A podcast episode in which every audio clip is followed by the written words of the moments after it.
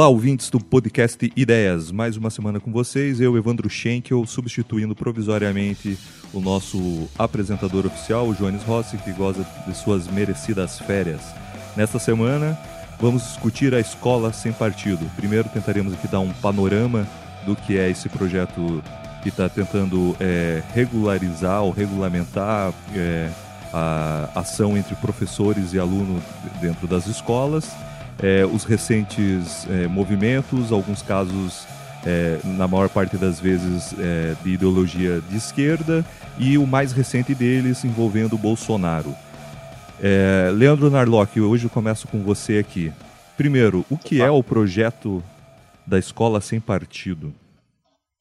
Opa, bom dia, boa tarde, pessoal, tudo bem?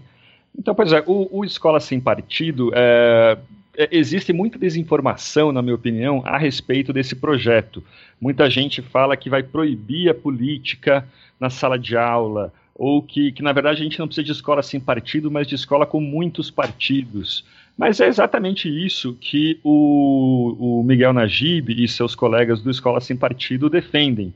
É, uma escola em que o professor não use do seu tempo, não use do tempo dos alunos para interesses pessoais ou para fazer proselitismo de suas opiniões pessoais. Né? Ele pode, é claro, defender opiniões, ele pode levar políticos de diversos partidos para aula, por exemplo, para um debate numa época de campanha eleitoral.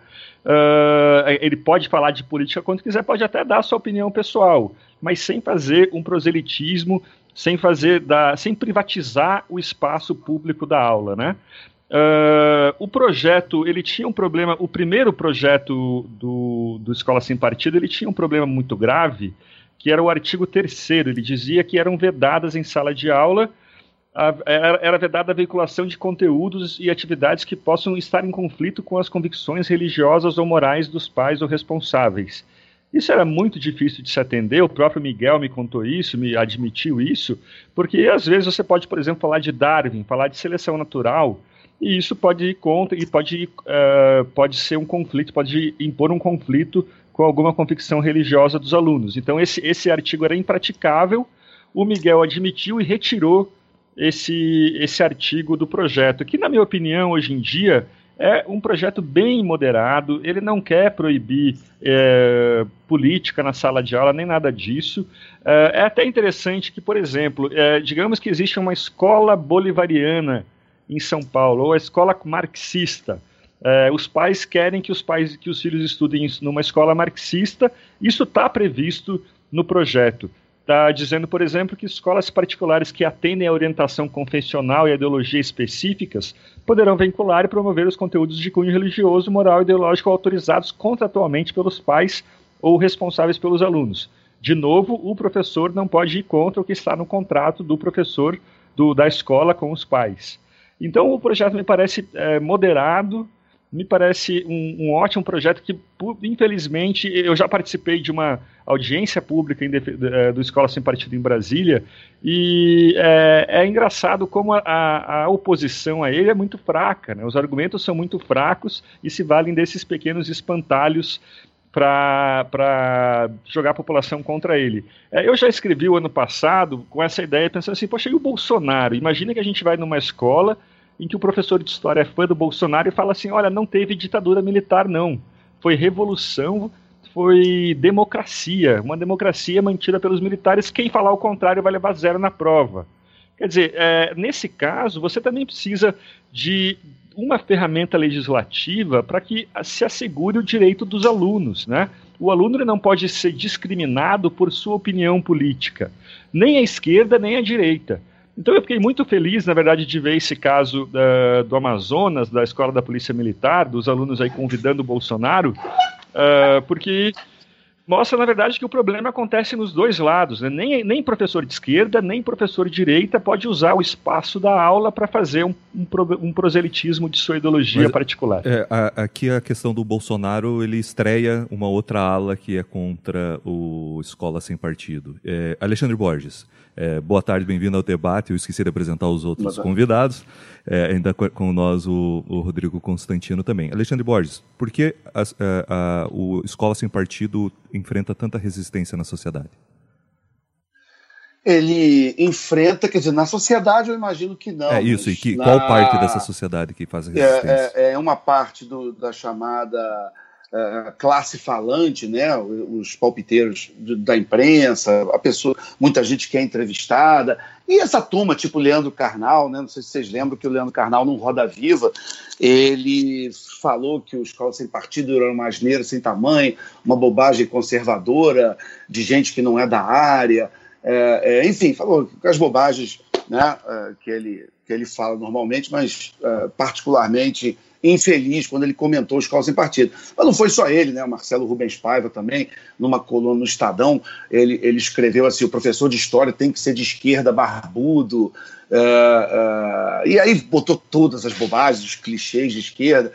Uh, e, o que, e assim, a realidade, eu, a Veja publicou uma, uma pesquisa tem quase 10 anos, mas é a última que eu me lembro que foi feita sobre o assunto, onde os pais e professores foram entrevistados né? E a gente descobriu umas coisas muito. coisas que a gente sabe, né? Mas quando você tem os números, é, é tudo muito assustador, né? Que 78% eh, dos professores uh, uh, disseram que a, a, primeira, a primeira coisa que eles têm para a primeira função, a mais importante, é formar cidadãos, mais do que ensinar a matéria. Né? É, e aí aquelas aberrações, tipo 86%, eles têm uma visão positiva do Che Guevara, 14% neutra e zero negativa. Né? O, o, número de, de professores entrevistados que têm visão negativa do Che Guevara é, ficar, ficou irrelevante, né? não chegou, a, não chegou a, a, a, pontuar na pesquisa. Então é óbvio que existe uma, uma um viés uh, uh, de, ideológico de esquerda muito pesado na, na escola brasileira, está destruindo a qualidade do ensino. Nós temos um dos piores ensinos do mundo também, isso está acima de qualquer debate, né? a gente sabe disso.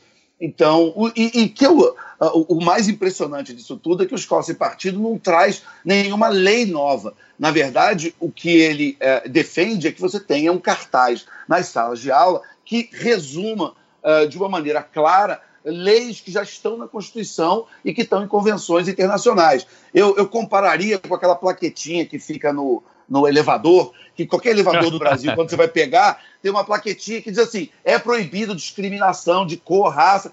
Entendeu? aquela plaquetinha não inventou, aquilo já era proibido. Né? Alguém só mandou botar a plaquetinha no elevador para lembrar que aqui, não só ali, como em qualquer lugar, mas especificamente ali, não é um lugar para você ter qualquer tipo de preconceito. O, o, a lei da, da, do cartaz na sala de aula é exatamente isso. Então você tem, como dito, foi dito pelo Leandro, muito espantalho, muita mentira, muita vontade de, é, é, de desinformar e não deixar que, a, que, que o debate seja um debate honesto, porque me parece que num debate honesto esses críticos perdem, perdem de goleada.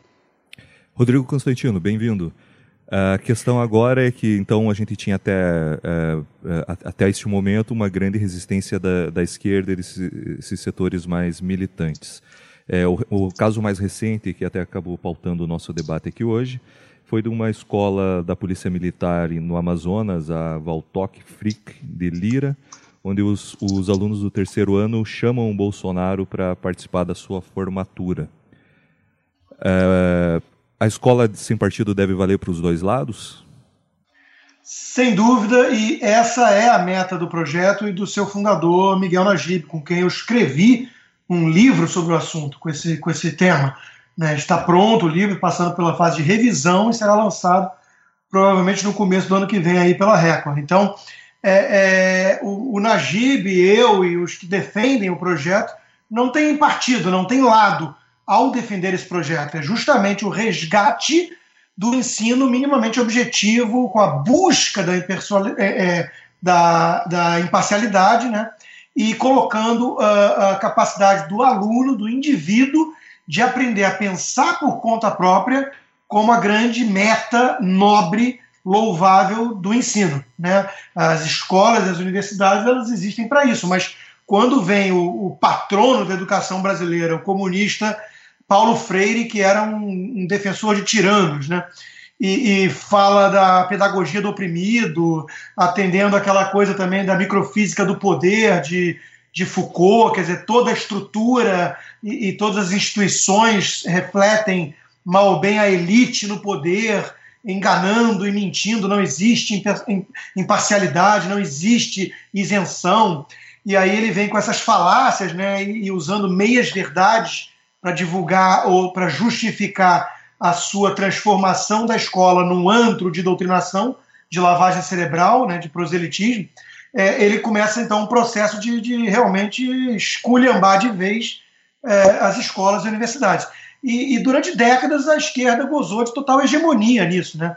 É, o que nós vimos aí no caso do Bolsonaro é um episódio, isso é muito bom a gente deixar claro para os nossos ouvintes, é um episódio para cada mil de doutrinadores socialistas, comunistas, defendendo o PT, gritando fora Temer e, e tudo mais. Né? É, um desses então, casos, é, permita-me interromper só um pouquinho, é, aconteceu na, no colégio de Niterói, onde uma. É, eu estou te interrompendo porque é justamente sobre o Bolsonaro. Era uma professora, tem vídeos na internet, se você botar no site da Gazeta do Povo também tem lá uma relação de casos é, de doutrinação, onde a professora afirmava, com abre aspas, seguidor de Bolsonaro é uma pessoa execrável. Pois é, quer dizer, a, a, respondendo a sua pergunta, a, a, esquerda não vai mudar e passar a defender a escola sem partido porque agora o Bolsonaro teve um episódio a seu favor, numa, numa cena que, convenhamos, foi, foi lamentável, chocante, ver aqueles alunos fazendo aquilo. Né? O próprio Najib veio a público dizer que aquilo é escandaloso, e é mesmo. Né? Aquilo remete, sim, a, a coisas de Alemanha da década de 30 ou da Itália. Né? É, é, é, não é razoável se esperar isso de alunos, e, e, e, o mais grave, na minha opinião, é que muitos defensores do Bolsonaro, quando eu critiquei a, a, o episódio num texto, vieram defender de forma um tanto é, cafajeste, na minha opinião, como é apenas uma, uma homenagem. Quer dizer, agora ele não pode mais ser homenageado voluntariamente por alunos. Quer dizer, e o aluno que não aceita participar daquilo vai sofrer alguma, alguma pressão, algum ostracismo, alguma punição na escola? Ele tem essa liberdade? Ele pode escolher não participar daquele ato vergonhoso de idolatria e culto à personalidade a um político? Né? É, a gente sabe que não. Então é, é vergonhoso, precisa ser condenado. Mas tem que só trazer a contexto aqui que é um caso para cada mil da esquerda. Já o Narlock e o Bosch já falaram do projeto em si, mas só para lembrar, né? É, quase todo mundo que critica não leu, não tem nada de censura, ao contrário, é a busca da pluralidade, da obrigação de um contraponto, da busca da imparcialidade, por mais que a imparcialidade plena não exista. Né? Também não existe, como o próprio Najib usa em exemplos, não existe é, pureza total num hospital, né? E nem por isso a gente vai falar, então, tudo bem o, o cirurgião operar com as mãos sujas, sem lavar a mão e sem botar luva, porque não existe pureza total. Então, esse argumento que não existe imparcialidade é ridículo para defender o que, o que a turma faz, que é usar, e aí é muito importante, usar uma audiência cativa, cativa vulnerável, vulnerável, né? vulnerável de jovens para vender a, a, sua visão de mundo limitada, o seu partido e, coisa e tal. É, quem fala de liberdade de expressão ameaçada não entende nada. Quer dizer, o professor tem hoje a liberdade de expressão de usar sua aula para ficar falando de futebol a aula inteira? Não, ele não tem. Então não há essa liberdade de expressão ameaçada, porque o professor ele tem uma audiência cativa e vulnerável, que é o termo que o Narlock lembrou bem. É, é, o Bernie Sanders, o candidato socialista é, é que, que deu um calorzinho lá no Partido Democrata na Hillary Clinton na, nas primárias de 2016. Ele vai lançar um livro agora esse mês, final de agosto, né, defendendo como é que faz para doutrinar a juventude, para transformar o, o jovem num militante ativista político. Por quê? Porque o jovem é presa fácil. Ele é mais idealista, ele é mais afoito, ele é mais. É, é, é tem uma Menos experiência de vida menos experiência de vida, mais inclinação às utopias, ele quer resposta simplista para ontem, para tudo. Né? O, o, Oscar Wilde falava: Eu não sou jovem o suficiente para saber de tudo. O jovem sabe tudo, então ele, ele é um alvo mais evidente. Não é à toa que o PSTU, o PSOL, o PT e o PCdoB aparelharam todas as escolas cada vez mais cedo e vem com seus panfletos e tudo mais. Então, é, é um crime fazer isso contra o aluno, é um crime. Então a gente não pode aceitar nem de um lado nem de outro, isso é óbvio. E o Escola Sem Partido tem que ser isento, independente na sua busca por um ensino de qualidade, objetivo, imparcial e tudo mais. Agora, eu acho vergonhoso o que aconteceu naquela escola, vergonhoso mais ainda tentarem defender aquilo como uma simples homenagem. Se fosse Lula homenageado, eles não teriam o mesmo discurso. Agora, é preciso lembrar só que para cada um caso desses tem mil do outro lado. Isso é importante destacar. O cara que segue Bolsonaro, ele segue Bolsonaro porque Bolsonaro é homofóbico, fala de arma, quer a mulher no lugar dela, porque a mulher é um bicho fraco. Ele segue Bolsonaro porque o cara, a pessoa é misógina, homofóbica. Bolsonaro ser independe. O seguidor do Bolsonaro é uma pessoa execrável rapidinho, gente. Assim, a, a, primeira parte do vídeo ali em que o professor está orientando o pessoal fazendo aquela idolatria, cantando aquele hino, aquela música e tal, aquela marcha, é, é de fato constrangedor. A segunda eu já acho que não. Concordo, concordo. Se os alunos de uma comissão de formatura decidem chamar como homenageado o Jean Willis ou o Bolsonaro, é direito deles. Ali, a, a, primeira parte... imagem que é chocante, concordo com você, estamos falando só da primeira. É, é, é a questão no ambiente da escola com um policial a guisa de, de professor, fazendo papel de professor e entoando um coro ao nome de um político brasileiro, potencial candidato a presidente. É vergonhoso, não podemos admitir. Exatamente. E, é, você... é, só esse, esse conceito que o Rodrigo falou de audiência cativa, é importante que o, que o nosso ouvinte entenda que é um conceito jurídico. Né? É, é, aquelas, as crianças ou os jovens, se for no ambiente da universidade, eles estão impedidos de sair dali e eles dependem daquele. Além de ser um prestador de serviço, óbvio, está recebendo para prestar um serviço, então ele por si só já deveria é, entregar o que ele é pago para entregar, que é ensinar a disciplina, mas além disso ele tem uma, uma audiência onde aquelas pessoas não têm um, uma, uma, um livre acesso de entrar e sair, é, a, a, eles dependem do professor para ter nota e para poder passar de ano e para poder ser aprovado, enfim. Então, não é uma relação simétrica a ponto de deixar uh, uh, o sujeito falar o que ele quiser, o que der na telha. Me lembra até uma piada do Danilo Gentili, que ele brincava com a Rita Cadillac, que ela era considerada a rainha dos presidiários, que ela ia nos presídios da show, né? E o Danilo Gentili fazia piada dizendo, é claro, né? Ninguém pode sair correndo, eu estou obrigado a ver o show, né? Então, é, é, Exatamente. é mais ou menos isso. Não, e o Pondé tá também... Preso. Oi? É isso, é isso. Não, e o Pondé também chama atenção de outra coisa, Alexandre, que é, é, muitas vezes a gente quer enxergar só uma revolução cultural, inspirado em Gramsci e tudo mais. E isso existe, isso é grande parte do problema. Mas tem um outro lado que o Pondé mesmo, que atua nessa área acadêmica, sabe melhor do que a gente, e diz que é a pura preguiça, é uma explicação mais comezinha. Exatamente. O, o sujeito está lá para ensinar matemática, português, história, e isso dá trabalho. Ele fica falando do PT, fora Temer e qualquer coisa do tipo, de conjuntura, sem precisar se aprofundar nada ou, ou seguir um, uma pauta minimamente objetiva, é mais fácil. É coisa de vagabundo preguiçoso, muitas vezes também.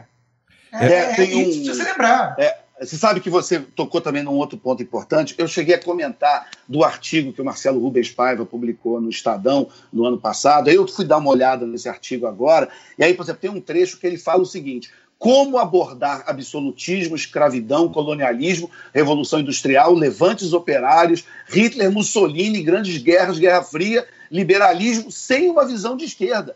Por quê? Então, assim, eu acho importante o, o, esse texto do Marcelo Rubens Paiva, porque ele acaba uh, involuntariamente mostrando por que, que o Escola Sem Partido é importante. Porque ele não consegue sequer Sim. entender o que, que é esquerda, é, é, ele acha realmente que a esquerda é a única leitura autorizada da história, que é até, né, o, o marxismo é, é, uma leitura da história, é, é, e, e, em momento nenhum, é bom que se diga, os Escola e Partido diz para não mostrar a visão da esquerda, né, mas ele acha, e, e, e, no, e, no, texto fica, fica bem claro que ele acha que a visão de esquerda da história é a visão autorizada e correta. E é por isso é que ele confunde isso por absoluta falta de conhecimento, instrução, leitura, é, é, capacidade de imaginação. Né? O, o, eu não acho o Marcelo Rubens Paiva alguém particularmente brilhante, é, é, mas eu acho que nesse texto ele mostra o, o quanto que ele não sabe é, é, e o quanto que ele não sabe do que ele não sabe.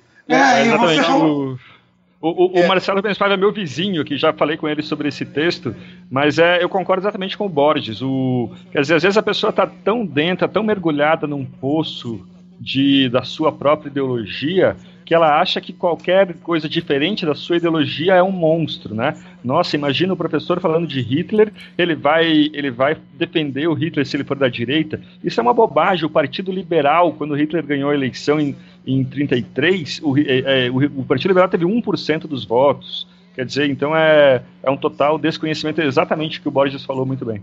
É, não, e a questão do marxismo, por exemplo, tem muita gente que fala, ah, querem proibir Marx. Não, o, e, e, eu só faço um adendo aqui, que o Alexandre até resumiu bem aqui, nem anexar um cartaz no elevador. Aí tem muita gente que fala assim, ah, então é inócuo, isso não serve para nada. Eu até acho que, em, em termos práticos, a lei em si, né, ela realmente não tem essa revolução toda. O que o, a grande vantagem que eu vejo no projeto é lançar luz sobre o problema da doutrinação e lembrando aos pais né, de seu papel de lutar contra essa doutrinação. Mas o caso do Marx é um bom exemplo. O que a gente fez até no nosso livro foi mostrar, mostrar com pesquisa mesmo, né, na, na, no Lattes e tudo mais, a, a, predominância do marxismo no currículo. Quer dizer, você tem. É, Marx é uma visão de história como o Alexandre colocou, uma visão equivocada, na minha opinião, e não é só uma mera opinião. Né? Você comprova a, a falácia do polilogismo e vários equívocos, várias previsões é, erradas e por aí vai. Mas, enfim, tudo bem que o cara apresente a visão marxista, ok, desde que ele traga outras, e não é isso que acontece.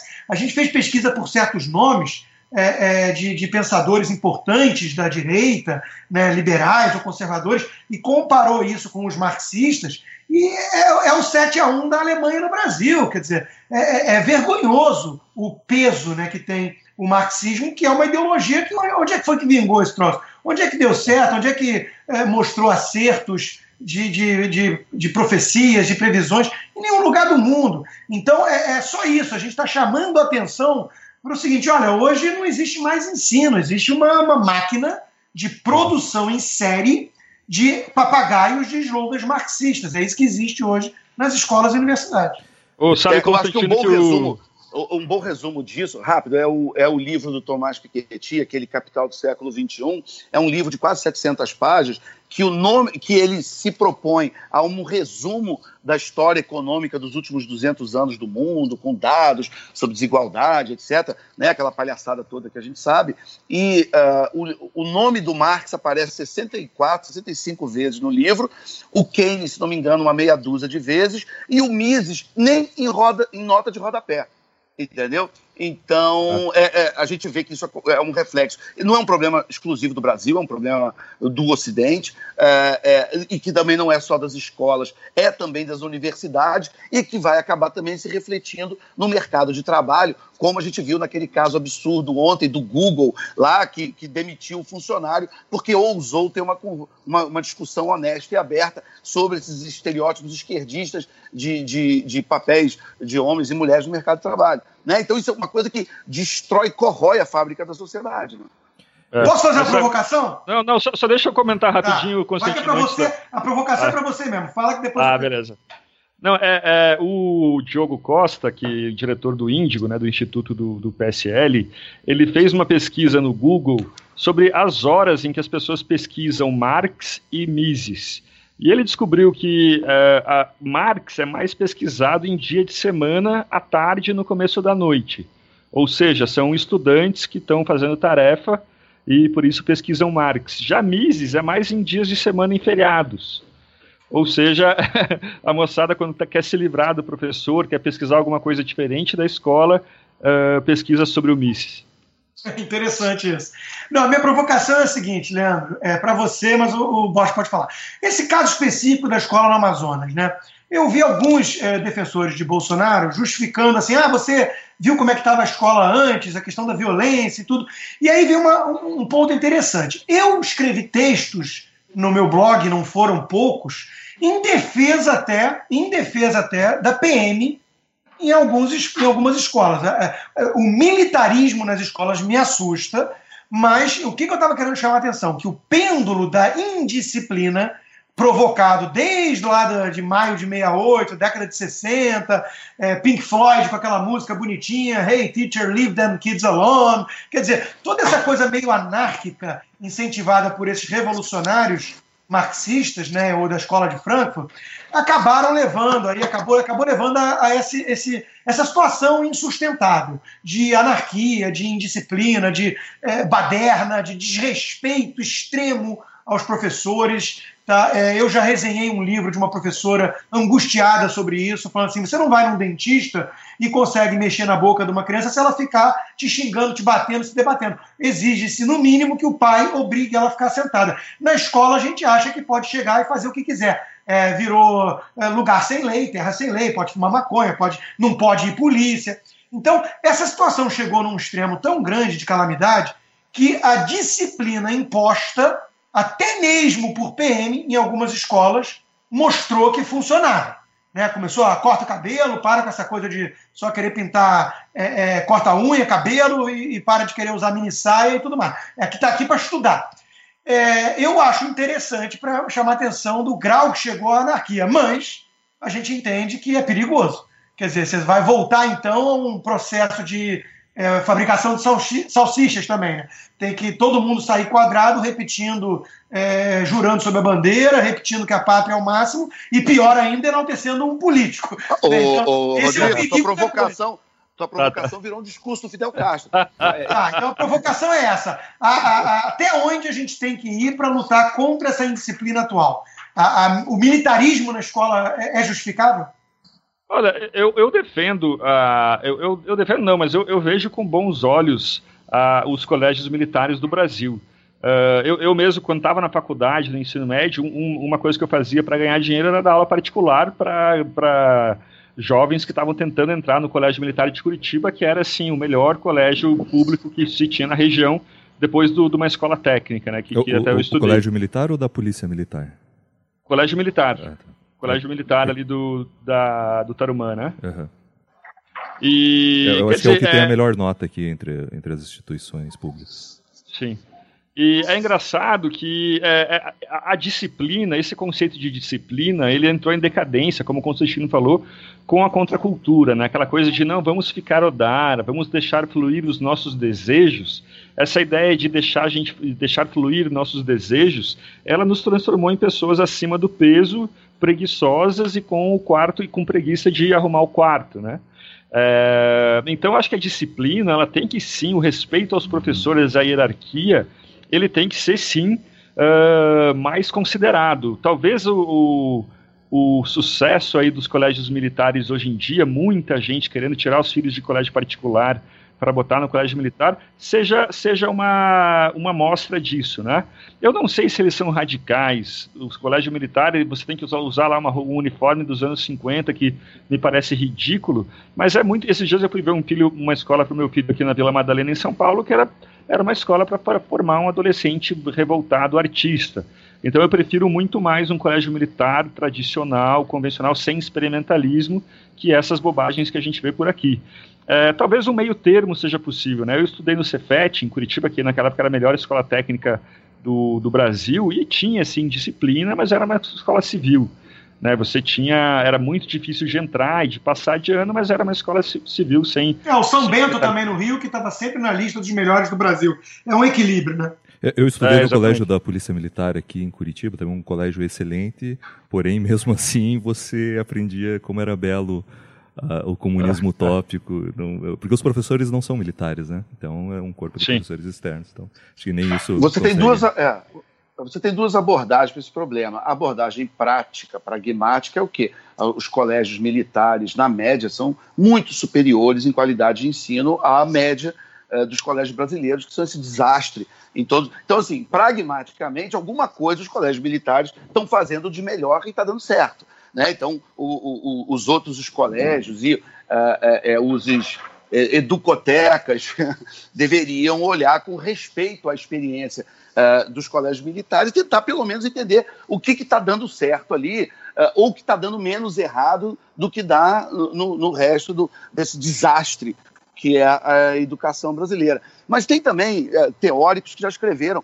sobre a necessidade da disciplina na infância, desde o Nietzsche até caras de educação mesmo, é, é, e até, eu me lembro, não tem muito tempo, eu li algumas coisas do Jung, e o Jung falava da necessidade da gente, desde a da mais tenra infância, a gente entender que existe caos, existe ordem, que a, a ordem é melhor do que o caos, e é interessante a gente estar tá sempre caminhando da, da desordem para a ordem, do, do caos para a ordem. Então, quando o, o, a criança arruma o quarto, ela começa a entender uh, que, que, que, aquele caos não é bom, não é bom para ela, não é bom para casa, não é bom para a vida dela. Ela percebe que ela tem um papel ativo em, em botar a mão na massa e, e, fazer com que aquele, que aquele caos comece a caminhar uh, para a ordem e que o resultado final de ordem é melhor e é positivo. E aquilo é, faz parte também da educação daquele, daquela criança para a vida inteira, né? Então, a, a... limite, né? Limite também entender que, como é. o Narlock falou, entender que seus desejos não são direitos.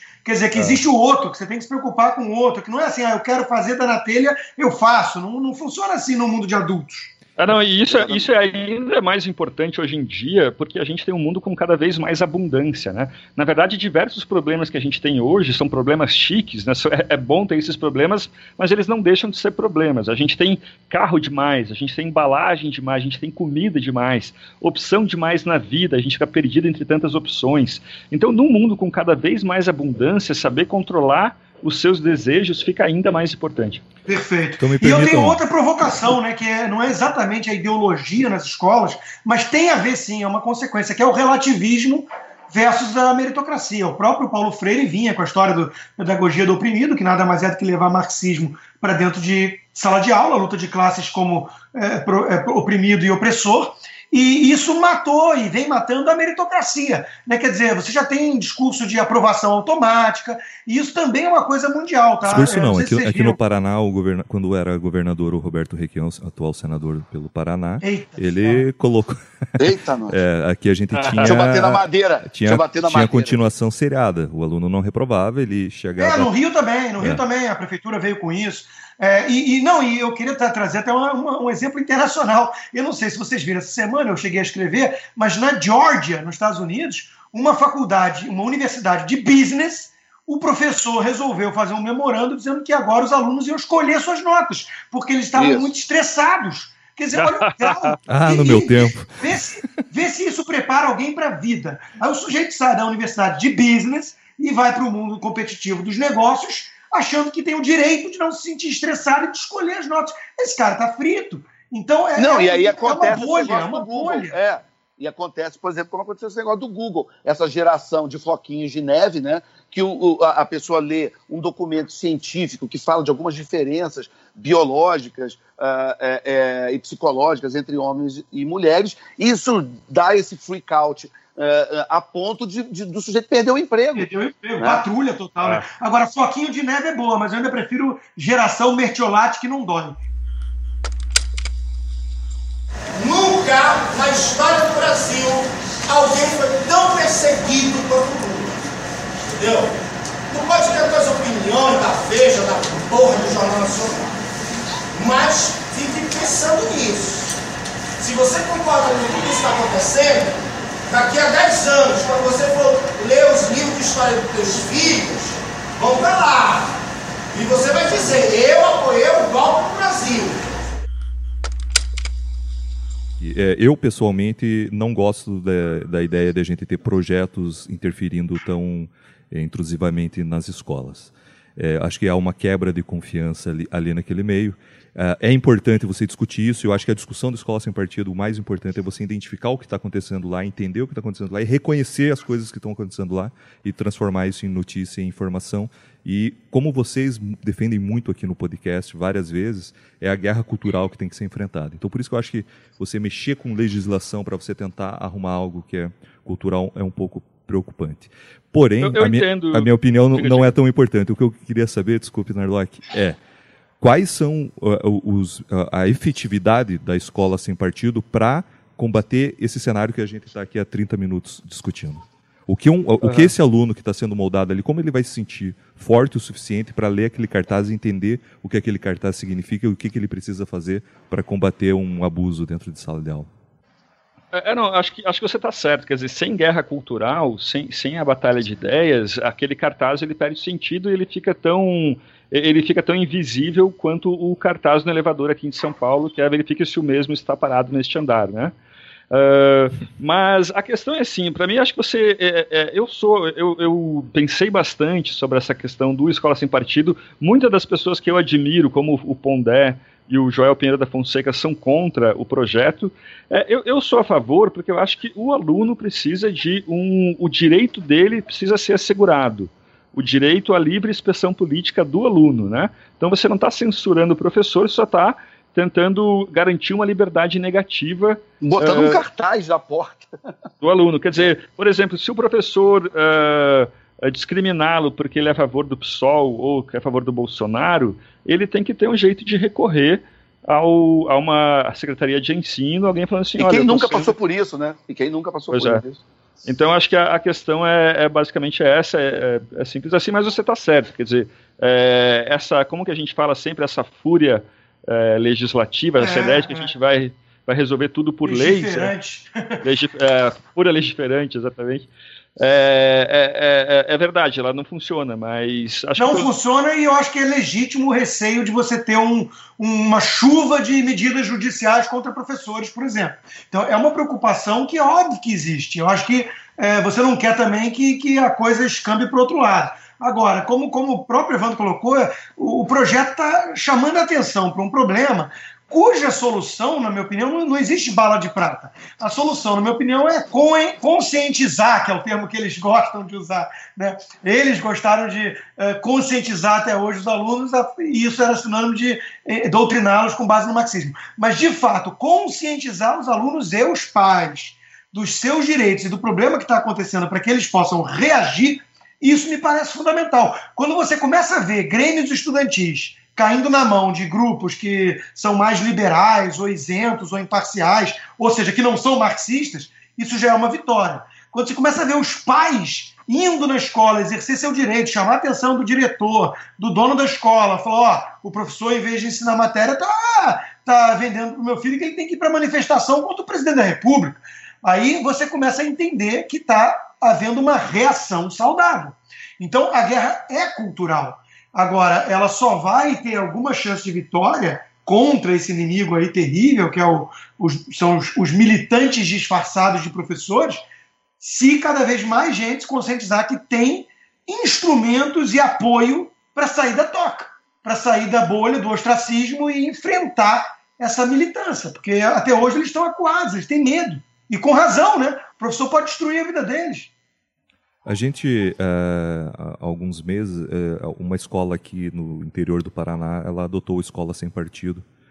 E a gente foi lá e foi ver como é que estava a situação um ano depois. E a situação era de paz, basicamente. Não havia ah, sido denúncia. Os professores que eram contra acharam que aquilo ali não interferia muito no dia a dia deles, porque eles, ou, ou pelo menos os, os, personagens entrevistados, eh, não se consideravam também é, propagadores de ideologias que estão fora do, do, do pacote básico de ensino. É, e hoje, como que vocês veem? Uh, em que pé está o Escola Sem Partido? Existe possibilidade dele avançar? É, uhum. Existe espaço na política nacional hoje para continuar essa discussão? Ou está restrito às nossas redes sociais? Então, eu, eu, eu participei né, da, da, audiência em Brasília e, e, pelo que eu senti, os deputados, em maioria, são a favor Eu acho que se fosse colocado em pauta, ele, ele, ele seria aprovado principalmente por causa da bancada evangélica, que, que, é, que tem uma cisma muito grande com a ideologia de gênero, né?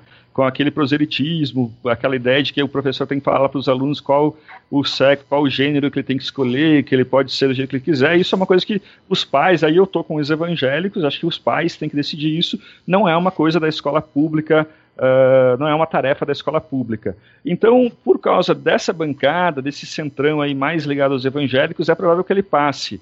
Mas o problema é que não se tem data de quando esse projeto vai ser colocado em pauta, né? É, eu deixo para o Alexandre depois concluir isso aí, mas só pegando um gancho num termo que o Narlock usou que é importante, os evangélicos, hoje toda a reação, toda a resistência, o foco de resistência ao avanço comunista dos doutrinadores vem do pessoal evangélico. Eles são conservadores, de boa estirpe, como eu digo assim. Não. Eles estão preocupados com a questão da identidade de gênero, da, da, da bandeira do, do kit gay, por exemplo, da bandeira de sexualização precoce das crianças, que é uma pauta, sim, desses marxistas. E isso é sério, é grave, e esse pessoal evangélico está reagindo. Então, é, hoje eu entendo que, que o único aliado que os liberais, os conservadores possuem é, na política vem dessa bancada evangélica que está, é, por esses motivos especificamente, né, eles não vão se incomodar tanto se houver uma exigência de todo mundo se ajoelhar, beijar a bandeira ou gritar Hail Bolsonaro nas escolas. Mas eles, eles estão preocupados com uma coisa séria que está acontecendo, que é essa pauta sexual, né, principalmente a questão da identidade de gênero, nas escolas. E eles estão reagindo. Então, hoje, pontualmente falando, estrategicamente falando, sem nenhuma hipocrisia, eles são fundamentais para barrar esse projeto, essa, esse processo em curso. E eu acho que sim, a gente tem hoje em dia uma configuração na Câmara, eh, no Congresso, que, que permite a aprovação desses projetos. Ele, eles estão se multiplicando. Você pegar, tem várias cidades que as próprias câmaras estão é, criando versões menores do Escola Sem Partido. Inclusive aqui em Curitiba está sendo discutido isso. É, a gente tem um fenômeno na América do Sul muito específico, desde que a Igreja Católica, há 50 anos, abraçou a teologia da libertação, que acabou ab abrindo uma certa distância com uma parte uh, dos fiéis e abriu um espaço para chegar à situação que a gente chegou hoje de ter de 23 a 25% dos brasileiros se identificando como evangélicos. Né? É, eu acho que, em parte, é essa opção. Da mesma maneira que eu, que, eu, que eu defendo uma escola sem partido, também defenderia uma igreja sem partido. Né? E, e realmente, a, a, é, por uma maneira muito triste, pra, eu sou católico, para qualquer católico da América do Sul, a quantidade é, é, de padres ou de gente, a CNBB não precisamos nem falar, né? enfim, é, é, da, de como abraçou o marxismo, como abraçou as teses de esquerda, eu acho que isso é, acabou abrindo um espaço o crescimento uh, dos evangélicos, mas também é bom lembrar que os evangélicos estavam, por exemplo, com o Lula nas duas uh, uh, eleições presidenciais e, e, e, fizeram campanha, estavam abraçados com eles. felizes, rindo à toa. A coisa só foi mudar quando entrou a Dilma, porque realmente a Dilma abriu escancarou uh, uh, uh, o espaço dentro do governo eh, para essa turma da, dessa esquerda do século XXI, da desconstrução, essa esquerda mais psolista, essa esquerda que está menos preocupado, menos preocupada com questões eh, eh, de, de, luta de classe e mais preocupada e econômicas, né, e mais preocupada com, com lutas sociais e de desconstrução de, de, de, de casamento, sexo, enfim, e aí que você vê que, que os evangélicos pularam fora do, do, petismo e pularam fora do barco. E aí você vê uma guinada até mais liberal, você vê é, evangélicos falando em, em, em, em, liberalismo, em privatização, é, é, mas isso é um fenômeno recente, né? e nem todos. Né? Você vê, por exemplo, a turma da Universal, do Crivella, do, do, eles também têm uma posição ainda muito dúbia em relação, na minha visão, ao, ao, ao petismo, ao lulismo. Né? O próprio Crivella foi ministro, é, é, se não me engano, da Dilma, né? E, e, e, muito próximo a eles, tiveram uma participação muito próxima. Então, mesmo também no, no campo evangélico, você teve uma participação muito próxima desses governos de esquerda é, e, e, eles só foram pular fora exatamente quando a coisa bateu, em parte, quando bateu na ideologia de gênero, e, e, e isso foi para o Ministério da Educação, foi para aquelas secretarias uh, uh, mais específicas, e aí houve uma, um rompimento. Então você vê, por exemplo, gente como Magno Malta, uma turma vociferando contra a Dilma, contra o PT, mas até outro dia eles estavam juntos. Né? Mas até que, por princípio, deveria, né? Os, os protestantes é, sempre estiveram alinhados aí com essa mensagem de mérito individual, trabalho, a ética do trabalho, né, calvinista deveriam estar mais alinhados né, do que estão. É, aí, a gente faz um dia um outro programa é, isso. é, mas é importante chamar a atenção só que o Estado laico de hoje em dia não virou mais um Estado laico, virou um Estado antirreligioso. Então esse pessoal também está reagindo a uma bandeira de que é proibido agora levar qualquer tipo de crença ou pensamento religioso para a política, para a vida pública, né, o que é um absurdo. Então, uh, nós temos o caso do Michael Sandel, professor de Harvard de Filosofia e Ética, é, falando disso já também, questionando. Falou: ah, peraí, foi longe demais. É mais uma tese de que o pêndulo extrapolou. Hoje em dia, se o cara espirrar e o outro falar God bless you, como falam nos Estados Unidos, né? Deus, Deus lhe abençoe, ele vai preso quase, porque, meu Deus, você não pode falar isso em lugar público. Virou uma paranoia antirreligiosa que não tem mais nada a ver com defesa, defesa de separação entre Estado e religião. É, um, um, um, outro caso aqui, que eu, só para citar, para a gente também não ficar, é, como, como a gente bem lembrou, não é uma, é, uma equivalência o que está acontecendo com o Bolsonaro, é, é, muito mais, acontece muito mais entre a esquerda. No colégio, do, colégio Pedro II, no Rio de Janeiro, é, está sendo investigada a montagem de um núcleo do PSOL dentro do colégio. É, então, assim, até, até, acho que corroborando um pouco com o que o Alexandre estava falando, dessa, esse psolismo que quer desestruturar as bases mais do que o Heitor da UFRJ, Roberto Lerrer, assumiu vestindo literalmente o boné do MST. Ele está sendo também investigado, se eu não me engano, pela, pela Procuradoria. É, é, é, o aparelhamento das escolas e universidades pela esquerda radical, pela extrema esquerda, é público e notório, é conhecido. Né? Não, mas, mas, deixa eu fazer uma parte que, assim, assim como a gente defendeu ali a, o convite da formatura dos alunos, se partiu dos alunos ao Bolsonaro, acho que nesse caso do Pedro II, se se foram os alunos que montaram o, o grupo do PSOL, acho que tudo bem. Também pode ter um grupo em defesa dos tucanos ou do, do Bolsonaro, e isso é ótimo que isso acontecesse na escola. É, então, até aí tudo bem, né? Não vejo nenhum problema, acho até, acho até divertido que você tenha aí vários grupos políticos é, e mesmo partidários na escola, talvez sem, sem dinheiro público do, ou sem dinheiro do colégio no meio disso, né? É, mas o, o, caso do Pedro II específico. É, virou, virou um esquertismo absurdo esse É, o, o, o, Pedro II virou meio que uma, um laboratório das maluquices assim, mais extremas. É, é, e eu, eu, não sei até se o nosso ouvinte sabe, mas o Pedro II está na Constituição brasileira. Né? Existe um, um, artigo na Constituição brasileira que diz que o Pedro II tem que, tem que ser público, né? não pode ser é, é nunca dado para iniciativa privada. E eu acho que o Pedro II poderia um dia ser usado até como exemplo de por que a gente deve privatizar o ensino. Né? É, é, é, um, é um colégio visto como um colégio de qualidade em termos de, é, das disciplinas tradicionais, mas em compensação virou esse grande laboratório de botar menino de saia, de não sei o quê, de tratar alunos com X, né? aquele alunos em vez do O escrever com X e tal. É, é, e isso eu acho que deveria levantar questões mais sérias até sobre o quanto que a, a, a direção dessas escolas públicas, uh, uh, principalmente, podem avançar nesse caso específico da, do, da, da, das questões de sexo e moral e ética das, das crianças e quanto que isso pode conflitar com a visão dos pais. Então, Pedro é. II específico é, vamos dizer assim, a soma de todos os erros. O que Exato. a gente discute, que a gente vê aqui, que a gente vê ali, mas eu acho que lá, é, é, se alguém um dia quisesse fazer um documentário e filmar, e gravar, e entrevistar, eu acho que daria. Se, se, se tivesse uma profissão repórter de verdade, vamos dizer assim, eu acho que lá podia ficar uma hora lá que ia ter, ia ter, ia, ia ter é, muita coisa para ser mostrada, porque por acaso eu conheço gente que tem filho lá e que conta histórias que não vão nem para a imprensa e coisas até que são tão graves que, que acabam sendo tratadas até no âmbito da justiça porque são inacreditáveis. São escabrosos. O, Mas aí eu preciso dizer que a saia.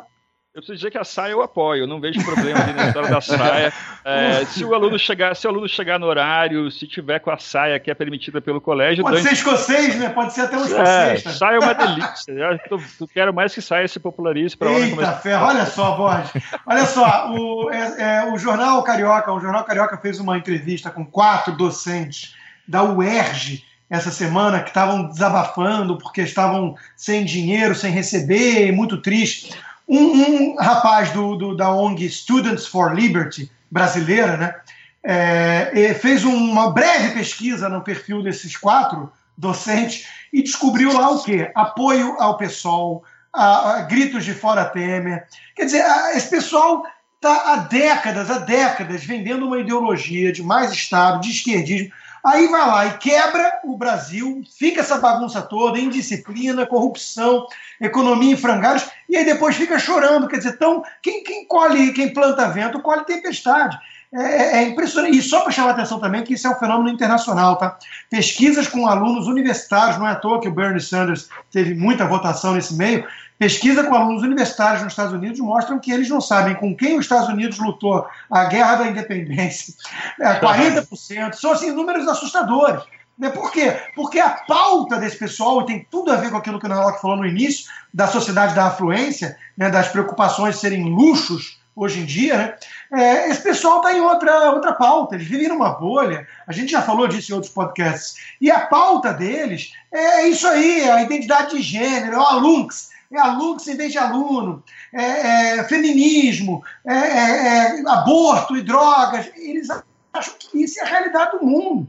Então, é óbvio que isso chegou nas escolas e universidades, né, porque os professores são marxistas ou preguiçosos e vagabundos, e os alunos são mimados, que não tiveram limite e que acham que seus desejos e apetites têm que ser atendidos para ontem pelos outros, é uma combinação explosiva. Então, está é, tudo errado, né? Está tudo errado e, e se não começar a, a reagir agora, ferrou. Eu, eu, não consigo ver salvação para o país. É, eu acho que é importante, inclusive, chamar um pouco para a política, que é mais até a nossa área do que a educação, é, é, e o reflexo que isso tem. Né? Você vê hoje na televisão ou na imprensa, em muita gente, uh, uh, essa doutrinação esquerdista, que já tem muito tempo. Uh, eu eu tenho 47 anos e era o meu colégio, eu me lembro, a gente é, os professores eram todos de esquerda, a gente era completamente doutrinado. Naquela época, então, nos anos 70, 80, que ainda tinha, uh, ainda estávamos na, na, com, com os presidentes generais e tal, uh, a coisa era muito forte, muito explícita. É, você vê hoje, até no espaço, no debate público, a quantidade de gente que simplesmente desconhece e não consegue imaginar que existem outras visões de mundo que não sejam aquelas. Porque essas pessoas vivem nessas bolhas, né? E aí, aquele artigo do, do Rubens Paiva que eu li, mas tem, poderia ser milhões de outros, ou quando a gente liga a TV e vê debates de questões sociais, né? Em relação a essas questões ou de gênero, ou, uh, uh, enfim, uh, ou, ou de mudança de sexo de criança. Aí vamos fazer um debate. Aí você liga a TV, você tem 10 pessoas debatendo e as 10 pensam a mesma coisa. Né? É, e, é, e calam a dissidência, né? Eles impedem debate de conservador e liberal nas universidades, que deveria ser um lugar para debate de ideias, livre. Isso. Um lugar então esse que é o pro... esse, é. Então esse é o grande problema. Quando você tem doutrinação uh, ideológica do jeito que existe no Brasil e com a gravidade no, e, no, e, e, e, no ponto que chegou no Brasil, além da gente ter uma, uma, uma perda absurda da qualidade do ensino, você também tem um empobrecimento total do debate público, do debate político, pela, pela absoluta falta de confronto de informação. A gente vê isso também nas universidades, eh, a gente comentou isso num, num, programa anterior, daquela academia heterodoxa, que é um movimento de, de, de intelectuais nos Estados Unidos, pedindo quase que uma ação afirmativa e cotas para conservadores nas universidades. É, é, porque o que, que, que acontece? Tem, você empobrece a ciência. Porque quando todo mundo pensa igual, você, o, o, as suas ideias não passam por nenhum filtro. E aí, qualquer bobagem que foi escrita é, acaba virando tese, acaba sendo aprovada, e, e, o sujeito acaba ganhando um título de mestrado doutorado, vira livro, e, aquilo, e aquela propaganda ideológica, aquele proselitismo, acaba sendo confundido com ciência, porque ganha a chancela da universidade e é reproduzido na imprensa, e é reproduzido a, a, até em política pública e por governos e por políticos, como se fosse ciência, quando na verdade é apenas proselitismo político. E num país que já tem obsessão por diploma em vez de conhecimento né, e sabedoria, isso é mortal. E essas universidades e escolas estão fomentando essa postura típica de redes sociais, de polarização, de grito de slogans, de fim do debate. Quer dizer, justamente no lugar que deveria ter mais debate livre, eles estão reforçando o estereótipo de tribalismo. E é muito triste isso, muito triste. Então agora é a hora da doutrinação mais importante desse programa. É, assinem a Gazeta do Povo, é fácil, entre no site www.gazetadopovo.com.br. Ali você vai ter um botão de assinatura, é baratinho. Apoie esse projeto e faça com que tenhamos é, vida eterna aqui no nosso podcast Ideias. É, você também pode entrar lá no site e ter acesso aos blogs do Alexandre Borges, do Leandro Narlock, Rodrigo Constantino, Lúcio Vaz, Ricardo Amorim e mais alguns é, parceiros nossos com conteúdos exclusivos. Um, uma boa semana a todos e até a próxima.